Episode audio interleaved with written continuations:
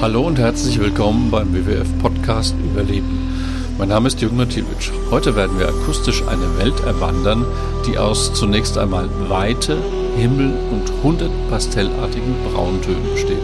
Und genau dort suchen wir den sogenannten Geist der Berge. Mein Gast ist heute Markus Radey. Er ist Programmleiter beim WWF für die Mongolei. Hallo Markus. Hallo Jürgen.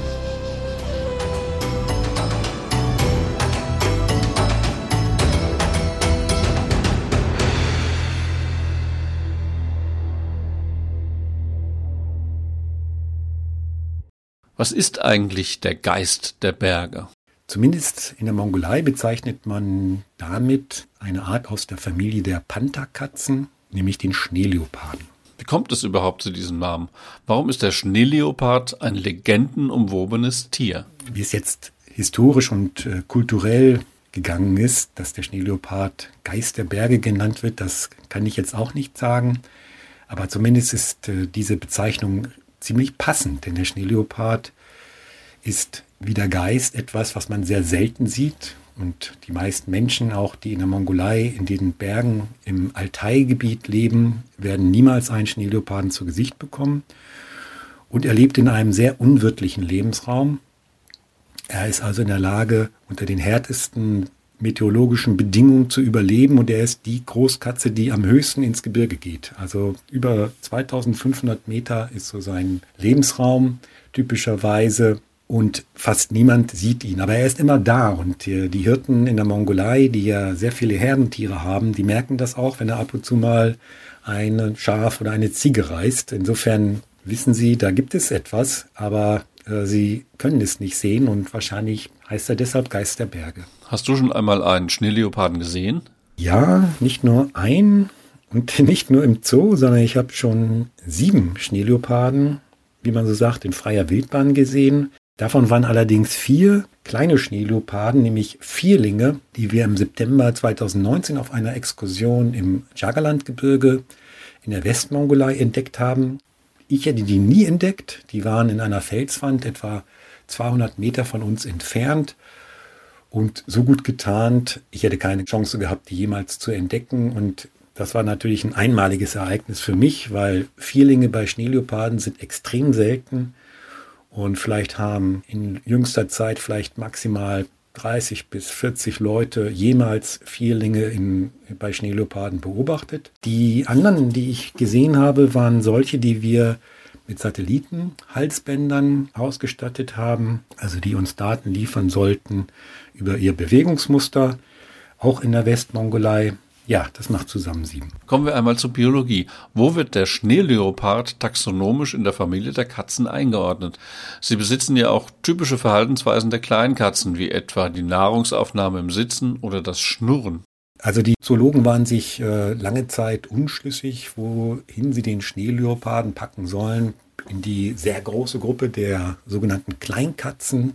Dazu gehört zum Beispiel unsere heimische Wildkatze, aber auch ziemlich große Kleinkatzen wie der Puma oder der Nebelpader. Oder in die kleinere Gruppe der sogenannten Pantherkatzen. Das sind die Großkatzen mit ähm, Tiger, Löwe, Leopard und Jaguar. Denn der Schneeleopard zeigt Merkmale sowohl im Verhalten wie auch in seiner Physiognomie, also in seinem Körperbau von beiden. Also beim Verhalten ist das zum Beispiel so, dass er sich nicht niederlegt, wenn er an der Beute frisst, sondern dass er kauert, also hockt. Er kann schnurren, aber er kann nicht brüllen. Und ein Merkmal der Großkatzen ist ja, dass sie brüllen können. Tiger und Löwe zum Beispiel haben extrem laute Rufe, wenn sie brüllen. Das hört man über Kilometer weit. Beim Schneeleoparden gibt es auch eine Lautäußerung, aber die ist eher so ein klägliches Jaulen, das sich ja ziemlich uncool anhört.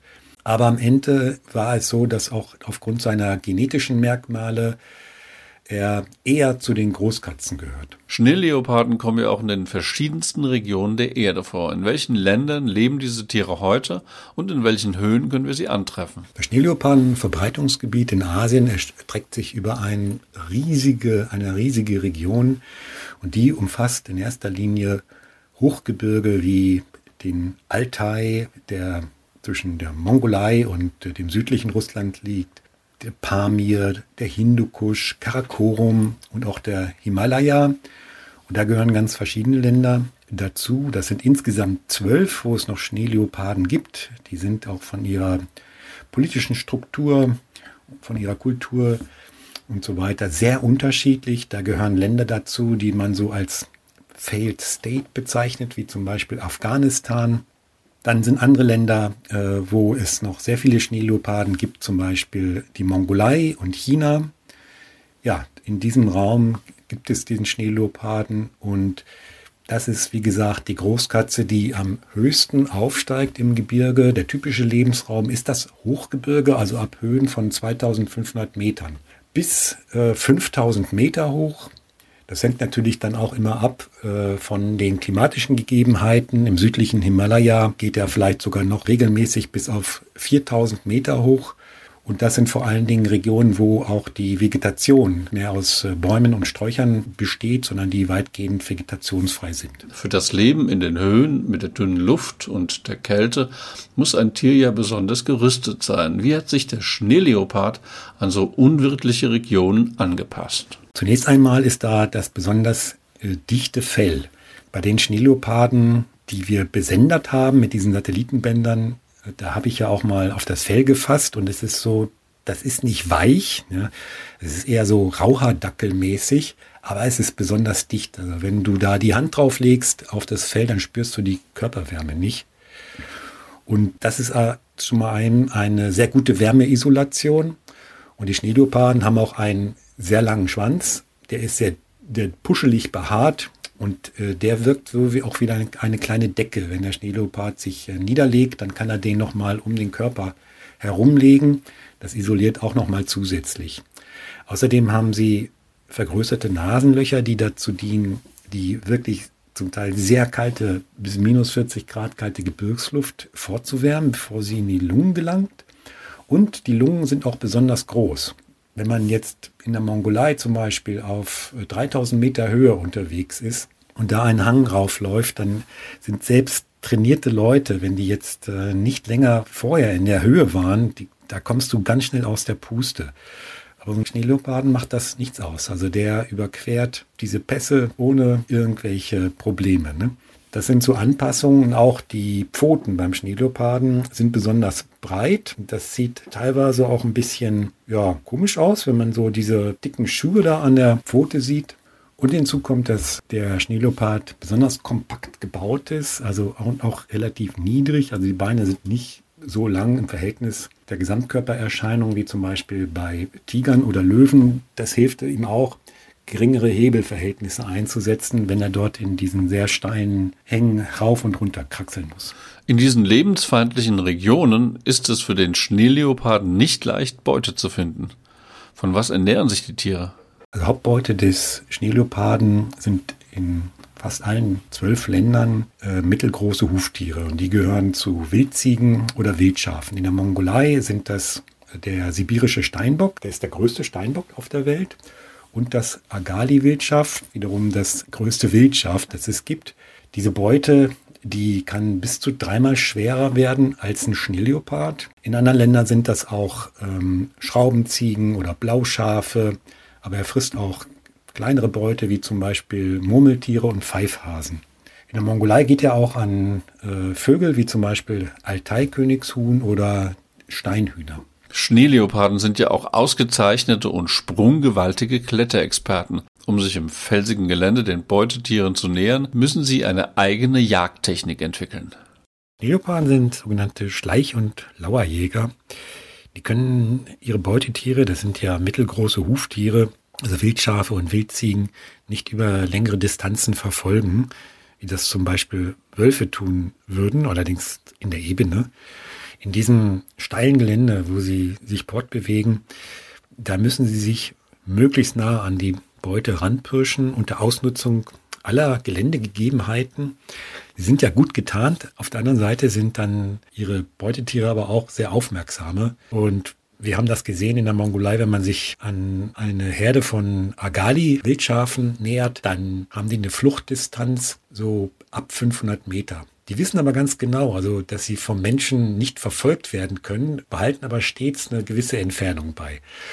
Und äh, so wäre das jetzt auch beim Schneeleoparden. Der wäre niemals in der Lage, die in diesem steilen Gelände über eine längere Distanz zu verfolgen. Dazu ist er auch äh, körperlich gar nicht gebaut. Insofern muss er sich möglichst nah heranschleichen und dann mit einem sehr kurzen Sprint, aber sehr kräftig die Beute packen und zu Boden ziehen. Dabei kann er auch durchaus also große Beutetiere überwältigen. Also so ein Wildschaf, das kann noch drei bis viermal schwerer sein als der Schneeleopard selbst. Aber der reißt auch ähm, Nutztiere, zum Beispiel äh, nicht nur Schafe und Ziegen, sondern er kann auch sogar Pferde und Rinder überwältigen. Das einzige domestizierte Nutztier dort ist das Kamel, das vor ihm sicher ist. Alle anderen könnte er überwältigen. Nun sind aber mongolische Pferde jetzt auch nicht besonders groß. Also da wird man vielleicht in Deutschland eher von Ponys sprechen. Aber trotzdem ist das schon ein gewaltiger Größenunterschied. Und um so ein Tier töten zu können, muss er das dann in einem Kehlbiss packen und äh, ihm so damit die Luft abdrücken und es dann zu Boden ringen. Aber es ist erstaunlich, dass er solche, solche großen Beuteltiere überwältigen kann. Ich habe das mal verglichen anhand von Schädeln. Also wo steht der Schneeleopard mit seinem Kiefer, mit seiner Kiefergröße im Vergleich zum Beispiel zu Löwen und Leoparden? Ja, da muss man schon sagen, der ist ja sehr viel kleiner vom Schädelvolumen her und von seinem Kiefer. Und äh, deshalb ist es umso erstaunlicher, dass er solche Beutetiere überwältigen kann. Wie sieht eigentlich das soziale Leben der Schneeleoparden aus? Leben und jagen sie in der Gruppe? Gibt es Familienbünde? Wer kümmert sich um den Nachwuchs? Schneeleoparden sind Einzelgänger und äh, nur zur Paarung kommen sie zusammen und der Vater kümmert sich dann auch nicht mehr um die Jungenaufzucht. Das ist allein Aufgabe der Mutter und im, im häufigsten Fall bekommen die Schneeleoparden Zwillinge. Es gibt auch Drillinge und sehr selten sogar Vierlinge, wobei die Jungensterblichkeit dann relativ hoch ist. Also von Vierlingen wird wahrscheinlich am Ende werden nur noch zwei übrig sein. Und sonst äh, kommen Schneeleoparden nicht zusammen. Im Gegenteil, die haben ein relativ äh, starkes äh, Territorial-Revierverhalten, besonders unter den männlichen Schneeleoparden. Dort überlappen sich die Reviere fast gar nicht. Aber männliche Schneeleoparden dulden auch weibliche natürlich in ihrem Revier, aber keine Nebenbuhler. Du hast uns ja jetzt viel über die Verbreitung der Geister der Berge erzählt und über deren Lebensweise. Sie gehören laut der roten Liste zu den gefährdeten Arten.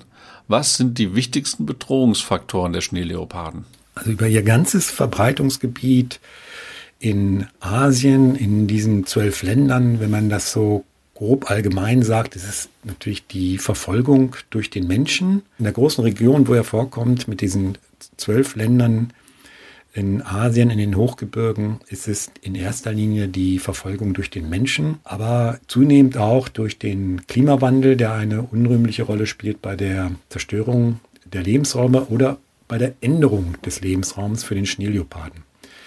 In der Westmongolei, wo wir mit unserem Projekt unterwegs sind, ist es viel weniger die äh, direkte Wilderei auf Schneeleoparden. Er hat ja ein wertvolles Fell, das gesucht ist, aber noch mehr allgemein leidet er darunter, dass äh, er gewildert wird, weil man seine ganzen Körperteile außer des Fells verkauft, weil die gesucht sind für die traditionelle asiatische Medizin, insbesondere in China. Das ist natürlich illegal, aber feuert die Wilderei an. Und leider beflügelt es die Wilderei auch deshalb auf den Schneeleoparden, weil andere Großkatzenarten wie zum Beispiel der Tiger besser geschützt werden in den letzten Jahren. Insofern verschiebt sich da hier ein kriminelles Handeln. Es gibt aber auch noch indirekte strukturelle Faktoren. In anderen Ländern, wie zum Beispiel Nepal oder Indien, gibt es auch eine starke Konkurrenz zum Nutzungsdruck, den die Menschen ausüben, weil der Klimawandel dazu führt, dass die Waldgrenze und die Weidegrenze sich immer weiter nach oben ins Hochgebirge verschiebt. Also der Platz für den Schneeleoparden immer kleiner wird, das Hochgebirgsband, wo er leben kann.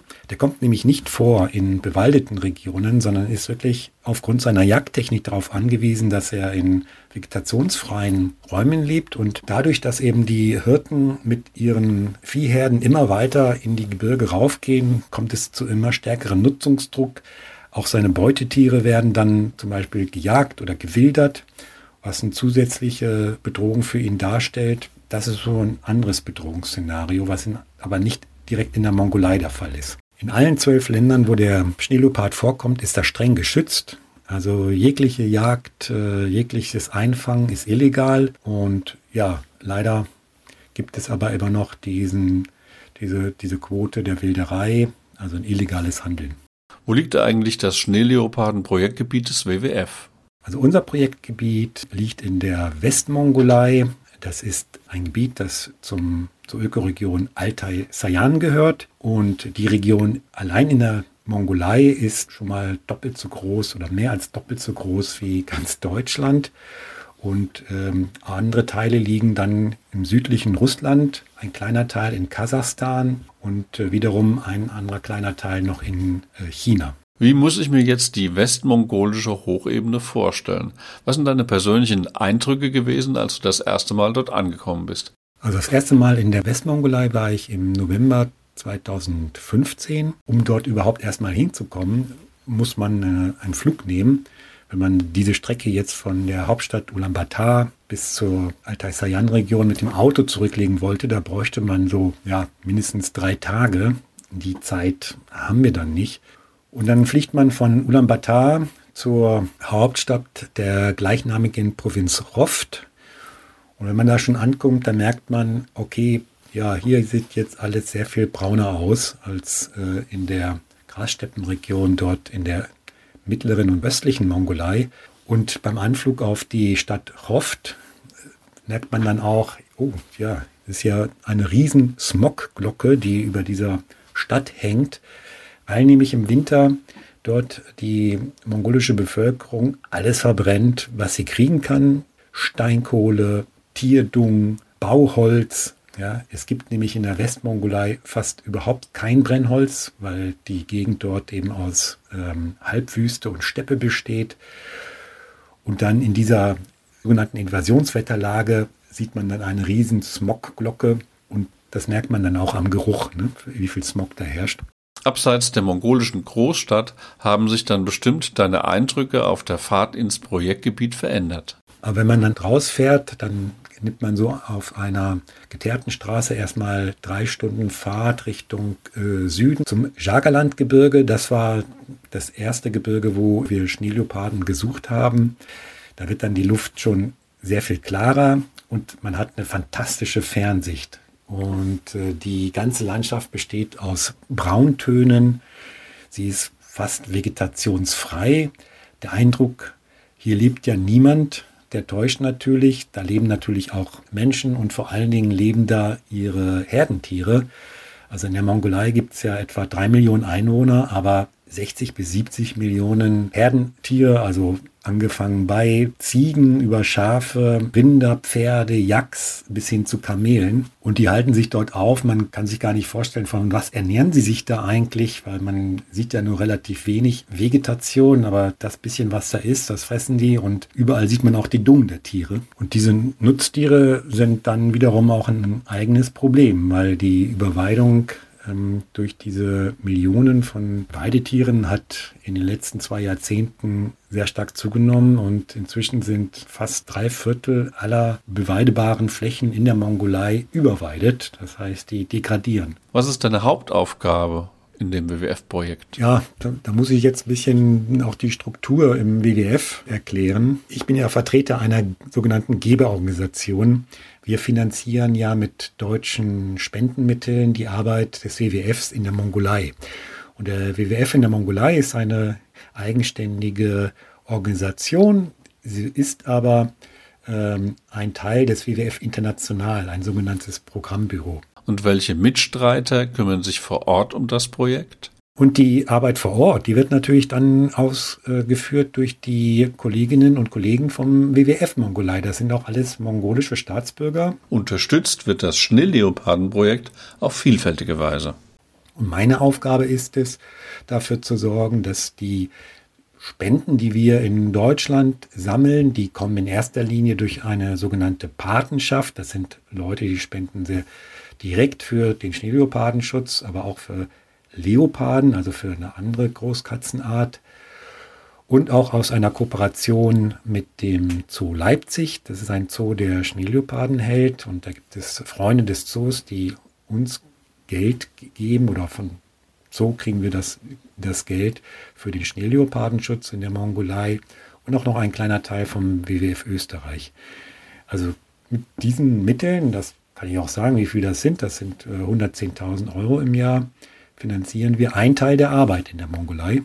Aber wir sind nicht die Einzigen. Und damit das Ganze eine, äh, sozusagen ein rundes Programm wird, damit es auch strategisch ist, damit es genau äh, Ziele gibt, die wir vorher festlegen, die wir erreichen wollen, so im Zeitraum von drei bis fünf Jahren, müssen wir eben dieses Programm auch äh, direkt abstimmen mit allen anderen WWFs, die auch daran beteiligt sind. Und das ist meine Aufgabe, also dafür zu sorgen, dass es das Geld dort zielgerichtet ausgegeben wird und besuche die mongolischen Kollegen vor Ort. Und nur weil ich das auch mache, weil ich da hinreise, kann ich darüber auch Bericht erstatten, denn die Leute, die uns das Geld spenden, die wollen natürlich wissen, wofür wir das ausgegeben haben und ob wir erfolgreich sind. Und um wirklich erfolgreich arbeiten zu können, ist es natürlich wichtig, die Menschen, die in den Projektgebieten leben, aktiv in die Arbeit mit einzubeziehen. Und das sind in erster Linie Menschen, die aus der lokalen Bevölkerung kommen, also aus Hirtenfamilien. Und dort gibt es dann sogenannte Hirtenranger.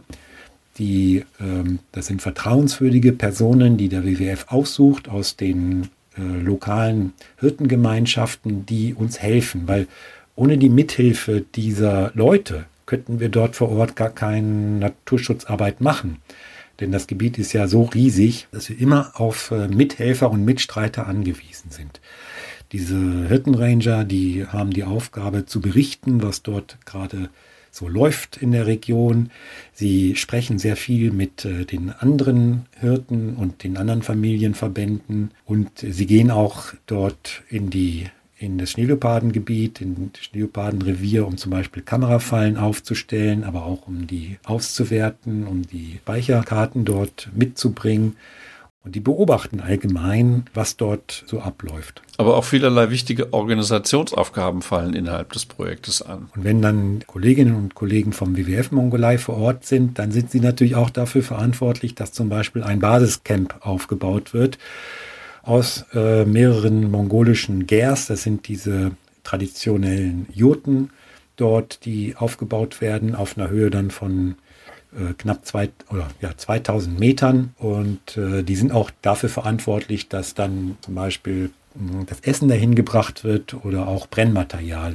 Also ohne diese Leute, die direkt aus der lokalen Umgebung kommen, könnten wir das alles gar nicht machen. Eine sehr wichtige Arbeit vor Ort ist es auch, direkte Gefahren von Schneeleoparden abzuwenden. Dazu gehören zum Beispiel die Schlagfallen. Um was handelt es sich dabei?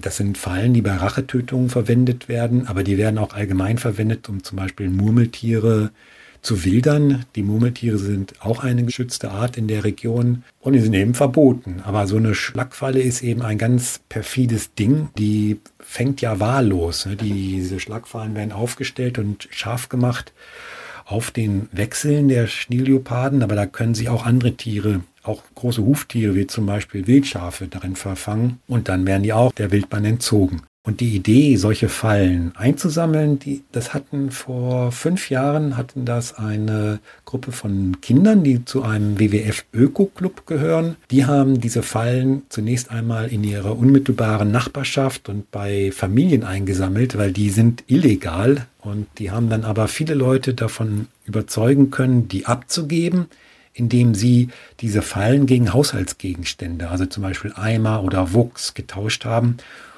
die haben sie vom WWF bekommen. Also die Idee geht auf eine Gruppe von Kindern zurück.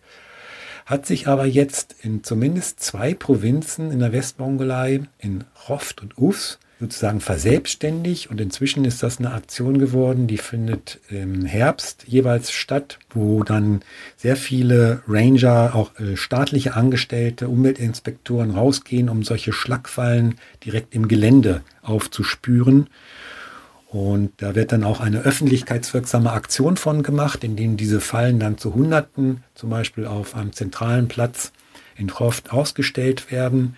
Und die Ranger, die besonders erfolgreich waren, die kriegen dann vom WWF auch äh, eine Gratifikation Also einmal waren das sogar pro Ranger ein Motorrad, um diese Naturschutzverwaltung zu motivieren, dass sie dieses üble Zeug aus dem Gelände holen. Eine andere indirekte Schutzmaßnahme für den Schneeleoparden ist das Besendern von einzelnen Tieren.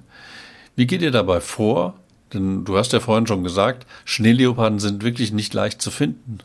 Wir finden diese Schneeleoparden, indem wir halt auf den Wechseln, wo sie unterwegs sind, das sind äh, meistens Bergrücken, auf denen sie sich bewegen, denn auch ein Schneeleopard will ja nicht immer einen Hang steil aufwärts und wieder steil abwärts gehen, sondern die haben bestimmte Routen, denen sie entlang gehen und wo sie auch bestimmte Felsvorsprünge mit Haaren markieren.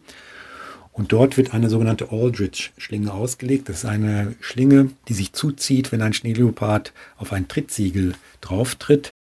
Und da muss es natürlich schnell gehen, weil das ist Stress für ein Tier. Das ist großer Stress. Der ist dann in dieser Schlinge gefangen und dann muss so schnell wie möglich dieser Schneeleopard betäubt werden. Mit einem, es wird mit einem äh, Luftgewehr gemacht und dazu muss man ihn natürlich auffinden und dafür helfen uns auch die Hirtenranger, die dann während dieser Zeit, wo wir das tun, ständig im Gelände unterwegs sind, um zu gucken, ob eine von diesen Schlingen dann belegt ist. Und ist das der Fall, dann gibt es einen ganz festgelegten Ablauf. Also der ist nach quasi nach Minuten festgelegt, was man genau dort tun muss.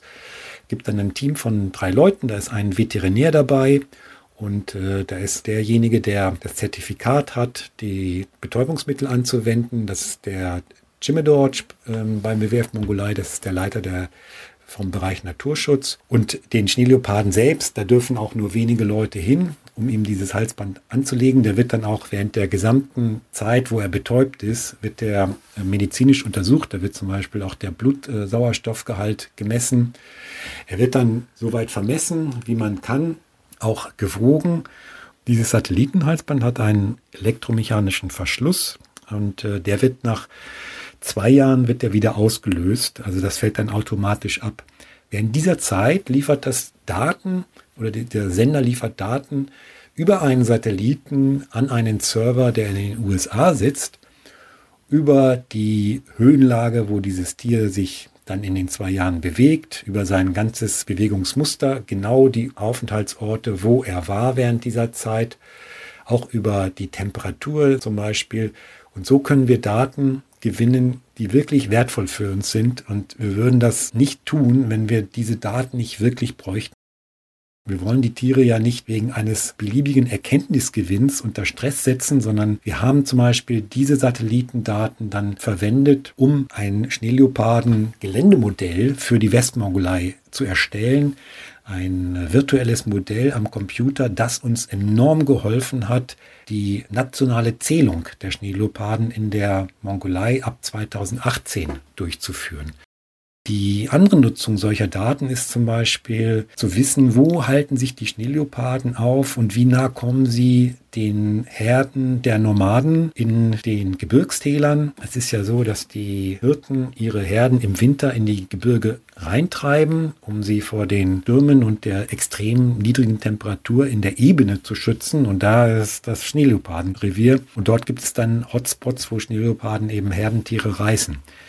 Auch da können wir dann mit diesen Daten ermitteln, wo besondere Hotspots sind und wo man etwas tun muss, um zum Beispiel Herdentiere und Leoparden voneinander zu trennen, indem man ja am Ende mit den Hirten einen Entschluss fasst, ja, ihr könnt nicht länger eure Tiere hier reintreiben, dann verliert ihr bis zu 15 Prozent von denen im Jahr, sondern es muss eine andere Region sein. Es gibt aber auch noch eine andere Methode, um mehr über den Schneeleoparden zu erfahren.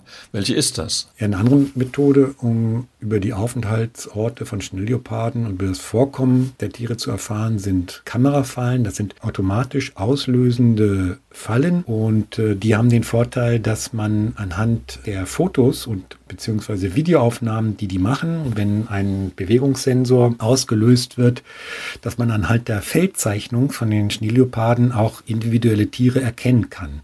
Dazu müssen natürlich zwei Kamerafallen aufgestellt werden, damit das Tier von beiden Seiten aufgenommen werden kann. Jeder Schneeleopard hat ein Fell, das individuell so wie der menschliche Fingerabdruck gezeichnet ist und anhand derer man die Individuen auswerten kann. Natürlich nehmen diese Kamerafallen auch auf, sobald irgendetwas anderes in den Sensor reinkommt. Das können kleine Äste sein oder das können kleine Pfeifhasen sein, die da mal durchlaufen. Und insofern nehmen die auch viel für uns nutzlose Aufnahmen auf. Und das bereitet dann am Ende auch Probleme. Also bei der Schneeleopardenzählung, die ab 2018 bis jetzt gelaufen ist in der Mongolei, kamen ja auch hunderte von Kamerafallen zum Einsatz. Und nee, das waren sogar mehrere Tausende. Und die haben dann wiederum Hunderttausende von Fotos und Videoaufnahmen gemacht, die ausgewertet bzw. wo der ganze Müll rausgenommen werden musste. Und das war eine irrsinnige Arbeit. Dafür hat dann der WWF bei Studierenden der Universität in Ulaanbaatar dann Freiwillige gesucht, die das machen, weil das ist immer noch etwas, was man nicht automatisieren kann. Was mich jetzt noch abschließend interessiert, ist die Frage, haben sich eigentlich die umfangreichen Bemühungen um den Schutz des Schneeleoparden gelohnt? Ich bin davon überzeugt, dass sich äh, unsere Aktivitäten gelohnt haben und die jetzt durch den großen Zensus ermittelte Zahl von insgesamt 953 Schneeleoparden in der Mongolei, die ist auch für mich so eine Art der Bestätigung, dass wir auf dem richtigen Weg sind. Und es geht ja auch noch über den Schutz dieser einzelnen Art hinaus. Wenn wir zum Beispiel mit der Finanzierung von unseren Spendern noch die ganzen äh, Aktivitäten mit den Ökoclubs in den Schulen durchführen können, wenn wir ein verbessertes Verhältnis zu den Hirtenfamilien vor Ort bekommen und jetzt auch noch eine bessere Kooperation oder ein besseres Standing gegenüber der mongolischen Regierung, dem Ministerium dort, das für den Naturschutz zuständig ist, weil wir so ein, eine wirklich gute Zählung hingelegt haben, die weltweit zu den besten gehört. Da denke ich mir, hat sich das alles gelohnt. Und es ist auch eine Verpflichtung, dass wir in der Mongolei weiterhin am Ball bleiben. Das war jetzt ein großartiges Schlusswort. Vielen Dank für deine Zeit und ich wünsche dir weiterhin großen Erfolg für deine Arbeit mit diesen faszinierenden Tieren. Ja, danke Jürgen. Das war in dieser Woche der WWF-Podcast Überleben. Mein Name ist Jürgen Mathiewicz. Ich verabschiede mich für heute. Tschüss.